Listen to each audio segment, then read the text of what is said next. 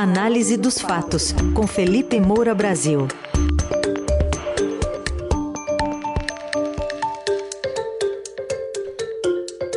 Hoje em destaque a largada para o segundo turno com apoios que foram declarados ontem, de um lado do presidente Bolsonaro com governadores do Sudeste e do outro o ex-presidente Lula com o PDT, o Cidadania, esperando Simone Tebet hoje.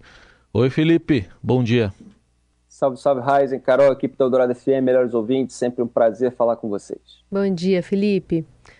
Onde e como Bolsonaro vai buscar esses milhões de votos que faltam para superar o ex-presidente Lula?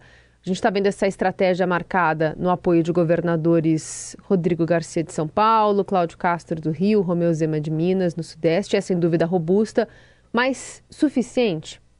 Pois é, essa é a grande questão, Carol. A... O Lula precisa de 1 milhão e 800 mil votos, mais ou menos, um pouquinho mais, é, para se eleger se ele mantiver todos os outros votos que teve. É, o Jair Bolsonaro precisa ali de mais de 6 milhões e 156 é, mil votos. É, então o Bolsonaro tem uma desvantagem numérica, mas saiu na frente na busca de apoio. É, o Bolsonaro conseguiu o apoio desses é, três governadores dos maiores colégios eleitorais do país: Minas Gerais, o Romeu Zema, São Paulo, Rodrigo Garcia, Rio de Janeiro, Cláudio Castro. Então, tem a máquina pública federal na mão e mais essas três máquinas públicas estaduais. Com a máquina pública federal, ele já antecipou ali o pagamento do Auxílio Brasil turbinado, que ia ser feito em 18 de outubro, vai ser, começar a ser feito no dia 11, porque tem um processo de distribuição para terminar no dia 25, a cinco dias da eleição, que vai ser no dia 30. Então, é, com isso, ele quer que dê tempo é, de essa nova rodada do Auxílio Brasil Turbinado render novos eleitores para ele no Nordeste, onde ele aumentou é, a, a, sua absorção de votos em relação ao primeiro turno de 2018 em mais de 1 milhão é, 320 mil votos. E agora está colocando ainda pode... mais famílias dentro né, do Auxílio Brasil. Exatamente. ainda mais o projeto inchando ainda mais, querendo conseguir novos votos lá no Nordeste. É, o Romeu Zema, em Minas Gerais, vai tentar virar votos é, para o Jair Bolsonaro. É, virar votos, normalmente a gente diz quando é voto de um candidato, do candidato adversário, do Lula, mas é claro que ele vai tentar abocanhar ali os votos do Ciro Gomes, da Simone Tebet e dos demais candidatos. Esses votos somam 9,9 milhões. Repito, Bolsonaro precisa pouco mais de 6 milhões de votos. Então, é, a campanha do Bolsonaro está ali tentando é, é, conseguir pelo menos 3 milhões entre os eleitores do Ciro, da Simone, de outros, é, e mais 3 milhões, né, e, e mais alguns quebrados de, de ambas as partes, é, lá no Nordeste. É, o, eles precisam fazer ali todos um, uns cálculos que envolvem a quantidade de votos é, que o Bolsonaro teve em 2018 e, e que tem agora, é, a, a, diferença entre os votos que cada governador é, que apoiou a candidatura dele é, teve nessa eleição é, e os votos que o Bolsonaro teve. Então, por exemplo, principalmente Minas Gerais e Rio de Janeiro. É, você tem os votos do Romeu Zema, eles são em maior número do que aqueles que o Bolsonaro teve. Então, essa diferença são os votos que eles vão tentar trazer para o Bolsonaro. É, então, o Romeu Zema vai tentar ajudar ali o Bolsonaro a ganhar essa diferença de votos, esse, essa, esse número a mais que ele próprio, Zema, teve é, para a eleição do presidente. Da mesma forma, o Cláudio Castro aqui no Rio de Janeiro. E, obviamente, eles têm os mapas de votação, então eles focam ali nos redutos onde estão esses votos que são considerados votos potenciais. Quer dizer, se o sujeito votou no Cláudio Castro no Rio, mas não no Bolsonaro na campanha é, presidencial, ele tem mais chance, tem alguma propensão de votar é, no Bolsonaro, porque existe uma afinidade entre o Bolsonaro e esse, e esse governador. Aqui no Rio de Janeiro, o Cláudio Castro é, teve um voto expressivo na população de baixa renda. Então, certamente tem voto aí que é um voto Castro-Lula, é, inclusive. Não só Castro-Tebet, não só Castro-Ciro, mas tem também Castro-Lula, porque é, o Cláudio Castro estava com a máquina pública na mão, está com dinheiro em caixa, com a venda da SEDAI, é, que foi privatizada, rendeu mais de 22 bilhões de reais, então atingiu ali uma população de baixa renda, para quem distribuiu é, benesses, né? Você teve obras aí de infraestrutura, obras é, de saneamento básico, principalmente de moradia para essa população, e vai ali fazer propaganda de governo para esse pessoal. Dizer que o Bolsonaro estava aliado, que também é responsável por isso, qualquer tipo de mensagem que tente atrair. Quando você atrai um voto do seu adversário direto, aquilo é como se tivesse peso dois, né? Você tira um dele e ainda ganha um. Então é, é melhor do que conseguir apenas os votos do, dos demais candidatos. É, o Rodrigo Garcia acabou declarando apoio, ele perdeu a eleição em São Paulo, lembrando que o Tarcísio de Freitas, que é o candidato bolsonarista, chegou à frente é, do candidato petista Fernando Haddad, com quem vai disputar é, o, o, segundo turno. É, o Rodrigo Garcia foi criticado por algumas pessoas por sair na frente ali da decisão do PSDB. A Executiva Nacional liberou os diretórios estaduais do partido para declarar o apoio, mas o Rodrigo Garcia já declarou antes da decisão do Diretório Estadual Paulista. Deixou é, um monte de secretário bravo. É. Deixou, exatamente, vocês sabem bem. Está é, tá pensando ali no, no futuro, no, nesses três meses de governo que ainda restam para ele, então existe uma parceria agora é, com o governo federal, vai tentar sair fazendo bonito ali para o é, eleitorado, mas tem vínculos também com empresários que são muito mais bolsonaristas do que petistas, tem uma turma do agronegócio que tem uma influência é, muito grande, e, e como ele fez uma campanha e tem um histórico é, que é mais ligado nesse campo que vai do centro para a direita e não do centro para a esquerda, ele também pensa no futuro da atuação política dele dentro desse campo ideológico. Mas dentro do PSDB é, aí... também, Felipe, porque ele acaba minando muitas pontes, né? Ele tomou uma decisão isolada dentro do partido, ele é novo dentro do partido e até o, o, Fernando Henrique Cardoso tende a votar muito mais junto com Lula do que, do que junto com Garcia, né? Junto com Tarcísio ou o, ou o presidente Lula, presidente Bolsonaro. Não, exatamente, cara. Eu estou falando aqui mais das motivações pessoais dele, é, mas elas parece que é, se sobrepuseram aos desejos, aos posicionamentos internos do PSDB, o que não é novidade, porque o PSDB é um partido de é, tucanos que ficam se bicando o tempo todo. E é um partido que, historicamente, se você pegar a cúpula mais antiga do PSDB, é de centro-esquerda. Inclusive, é, eu, quando é, era colunista na Veja, fiz uma, uma postagem, um, é, um, um, texto ali, é, que pode ser encontrado no Google, quem quiser, que é PSDB e PT disputavam é, esquerdismo e Odebrecht. É, e eu peguei ali uma compilação, fiz eu uma compilação de declarações do Fernando Henrique, José Serra, Aécio Neves, Aloysio Nunes, Geraldo Alckmin, toda a velha cúpula tucana. Eles dando várias declarações no sentido de que eles se consideravam a esquerda autêntica e dizendo que o petismo não é a verdadeira esquerda. É, e agora estão juntos, né? Geraldo Alckmin já é vice na chapa do Lula, José Serra já declarou apoio até no primeiro turno é, para a campanha do Lula.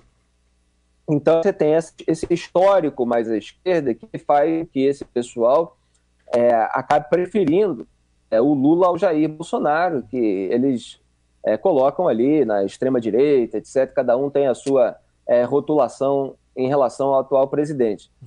É, então, o Rodrigo Garcia cria essas dificuldades internas. Vamos ver se ele vai conseguir se segurar no partido, se vai sair, se vai ser expulso, se vai é, pedir. É, o PSDB, partido rachado, não tem unidade e, uma das, e é uma das razões pelas quais acabou minguando é, em sua força e o resultado das urnas mostrou isso completamente. Então, repito, é, Bolsonaro fez esse arco de alianças nos três maiores colégios eleitorais, então ele fica realmente com um horizonte de crescimento, existe um potencial. É claro que isso tudo é muito relativo, porque a máquina pública é, é importante, assim, é, não seria certo que fosse assim. A gente tem um problema no país desse instituto da reeleição, mas ela precisa ser combinada é, com uma mensagem muito específica, muito eficiente, é, com esse desempenho é, eficaz é, da campanha. É, vamos ver se eles serão capazes de reduzir essa desvantagem ou é, é, virar o jogo. O Lula precisa de muito pouco, mas saiu muito atrás. Ele conseguiu ali o apoio do PDT. O Ciro Gomes fez um vídeo em que ele não tem o menor entusiasmo em apoiar o Lula. Se você espremer muito, a única frase que sai ali, ele não citou o nome do Lula, é assim: frente às circunstâncias é a última saída. Se você espremer, é isso que você poderia usar numa campanha de declaração do Ciro para tentar atrair o eleitorado dele. É muito pouco, obviamente. É. Você imagina se você é, precisa aí de uma recomendação de alguém para fazer um trabalho ou para fazer um intercâmbio, né, quando você é jovem, quer pegar uma carta, e a única frase que você tem, ó, frente às circunstâncias, é a última saída. Quem é que vai ser convencido de que você é a melhor solução para aquilo? E logo em seguida ele fala: olha, as, as opções nesse momento são insatisfatórias, fala que vai permanecer vigilante, que vai fiscalizar, é, que não vai aceitar nenhum cargo no governo. Quer dizer, ele mantém uma distância regulamentar é, de qualquer erro, qualquer sujeira que venha aparecer nesse governo e mostra simplesmente que ele segue a decisão do partido como um político que respeita a executiva nacional. Então, assim, não tem ali um entusiasmo do Ciro que possa influenciar mais é, o eleitorado dele. E a Simone Tebet, é, só concluindo essa parte, ela parece que vai fazer uma declaração de apoio, sem fazer o L também, sem entusiasmo, e uma declaração de apoio crítico. É, eles estão tentando combinar esse tom e o PT, até a Janja, a esposa do Lula, já ligou para Simone Tebet, eles estão tentando extrair o máximo da Simone e tentando fazer com que ela faça esse pronunciamento ao lado do Lula, que não era o que o MDB queria. O MDB também tem um racha interno, mas é um racha um pouco mais é, encoberto, vamos dizer assim. Eles convivem com essas diferenças. O MDB mais ao centro-oeste, ao sul, é, é mais bolsonarista, mais para o norte-nordeste é mais lulista, é a turma lá do Renan Calheiros. Mas você tem o MDB que fez parte, inclusive, do governo Bolsonaro, ocupou lideranças do governo no Congresso, no Senado. É, eles preferiam que a Simone Tebet só falasse e o partido não se envolvesse muito. O, a campanha do Lula está tentando fazer uhum. com que haja um maior envolvimento para ele poder atrair esse eleitorado.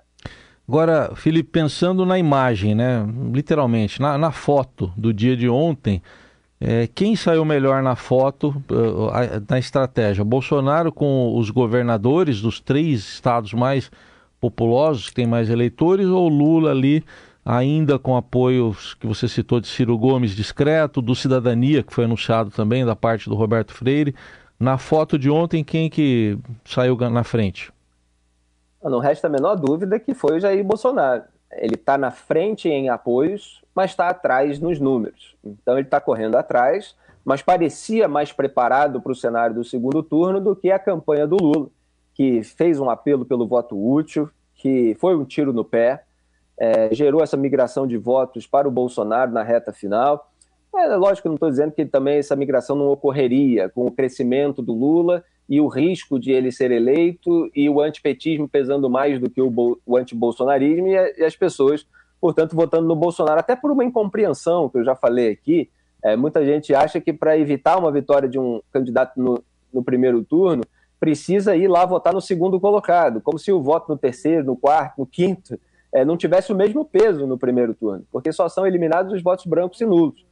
Né? Mas muita gente antecipou esse voto útil do segundo turno para o primeiro, é, e a, o Lula não se preparou para isso. O Lula queria ser eleito pela propaganda simplesmente personalista, nadando de braçada no antibolsonarismo, sem apresentar propostas concretas e específicas. Ele não conseguiu, ele vai precisar explicitar essa agenda econômica, incorporar aquilo que é, os agora apoiadores da campanha dele estão pedindo. O PDT, por exemplo, pediu ali a incorporação de três propostas de, de renda mínima, de renegociação de dívida é, e, e, outras questões.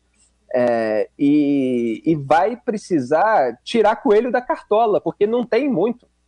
É, eu tinha escrito é, num artigo que era culpa é de Lula, ele coloca em Ciro. é, porque fez isso em 2018 e já estava fazendo isso no primeiro turno, em que eu estava dizendo que se é, o antibolsonarismo arrefece, é, com a reativação do antipetismo no Sudeste, o Lula fica dependendo simplesmente do nível de rejeição ao Bolsonaro, porque não tem mais ferramentas. E foi exatamente aquilo que aconteceu. E no artigo eu falava que o Bolsonaro estava é, já oscilando para cima em São Paulo assim, foi precisamente o que mostrou o resultado das urnas. O antipetismo continua muito forte é, no Sudeste, principalmente em São Paulo, e o Lula ficou um pouco sem ação. Ele está na frente, ele está com vantagem, ele precisa de pouco, mas é um pouco que vai dar muito trabalho é, para o PT conquistar. E ainda, para concluir, existe o apoio é, do Sérgio Moro, declarado, a, ao Jair Bolsonaro contra o Lula, evidentemente, talvez em outro cenário não apoiasse, é, e do Deltan Dallagnol, é, dessa turma da Lava Jato.